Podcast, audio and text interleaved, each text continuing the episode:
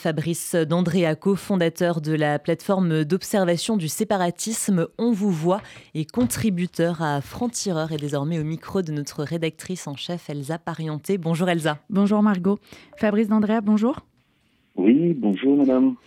Euh, on va commencer par euh, le fait que ça fasse euh, désormais plusieurs semaines que les positions de LFI sur la guerre déclenchée par le Hamas, sur l'antisémitisme également, suscitent de vives polémiques. C'est notamment le cas quant aux propos d'Ertilia Soudé, député LFI, depuis le 7 octobre et peut-être avant. Qu'est-ce qui ressort pour vous de son discours?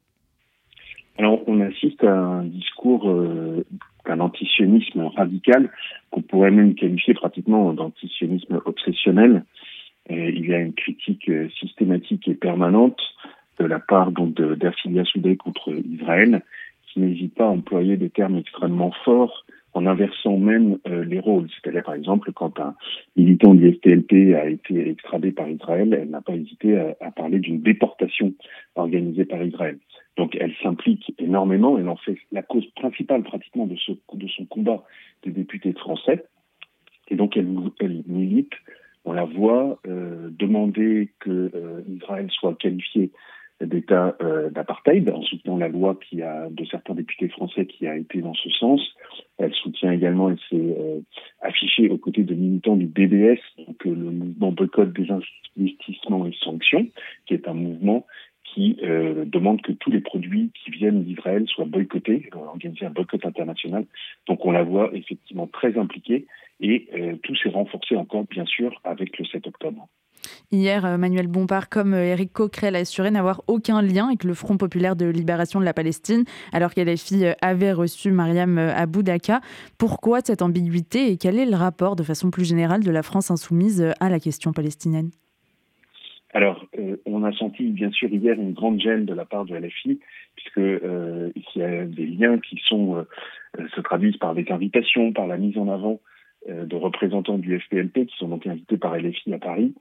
Euh, et euh, là, le, problème est venu du fait que le FPLP a été associé aux, attaques terroristes et au fait d'avoir retenu des otages, dont cet enfant de 10 mois. Et donc là, LFI, évidemment, a senti le vent tourner et a vu qu'en termes d'image, ça pouvait être catastrophique et a donc tout de suite nié tous les liens contre l'évidence. Donc l'engagement de LFI euh, sur la cause palestinienne est assez ancien. Euh, il faut savoir que au sein de la gauche radicale, il y a toujours une très forte, un très fort soutien à la cause palestinienne. D'abord parce que ces mouvements souvent euh, venaient aussi de, l'extrême gauche, euh, du marxisme, et donc il y avait une sorte de, proximité, d'identification en disant il y a l'Occident impérialiste qu'il faut combattre en soutenant euh, les Palestiniens. Mais il y a aussi un calcul euh, de la part de LFI, un calcul électoral.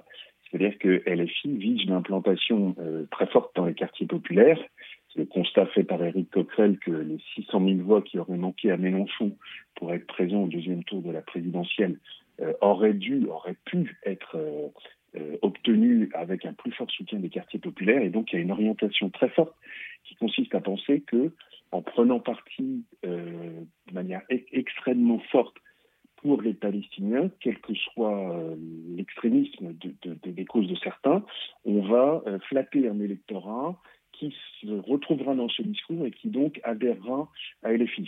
Ce n'est pas garanti, c'est une façon de voir d'ailleurs cet électorat comme plus préoccupé par ce qui se passe en Palestine que par ce qui pourrait se passer en France. La gauche euh, s'est associée à plusieurs manifestations ces dernières semaines réclamant un cessez-le-feu euh, à Gaza. Si euh, le Parti communiste, le Parti socialiste et les Verts ont eu l'occasion d'appeler une manifestation en évoquant la nécessaire libération des otages, cela a très rarement été le cas pour LFI, qui a par ailleurs, on le bien, eu du mal à qualifier le Hamas de terroriste. quelle est l'influence sur une partie de la gauche des discours décoloniaux et d'où viennent-ils ces discours en France? Alors, c'est une question complexe. Je pense que euh, on assiste peut-être plus à une convergence entre les décoloniaux et une partie de la gauche radicale que euh, au fait que la gauche serait influencée euh, par ces discours. Comme je, je disais tout à l'heure, euh, le combat en faveur des Palestiniens est un combat ancien à gauche. Il a été donc repris par LFI pour des raisons euh, électorales et euh, il se trouve que ça facilite un rapprochement euh, entre les deux deux tendances.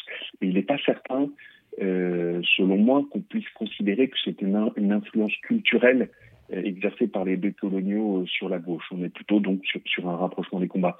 Et ce qui est assez étonnant, effectivement, sur les décoloniaux, c'est qu'ils n'ont pas vraiment de structuration politique forte.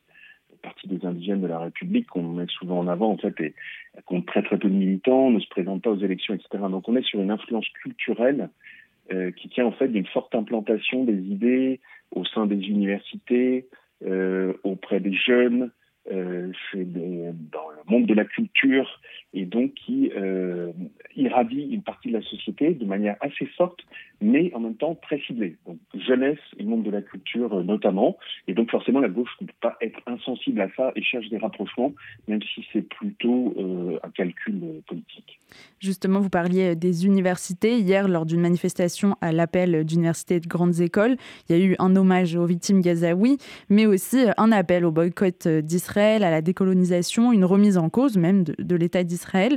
Euh, est-ce que cette radicalité, elle est devenue prégnante euh, dans les universités et euh, notamment dans les mouvements jeunes, entre guillemets, du, NPA et de LFI et quel est le lien avec ce qu'on peut entendre, notamment via Auria Boutelja ou, des gens comme ça?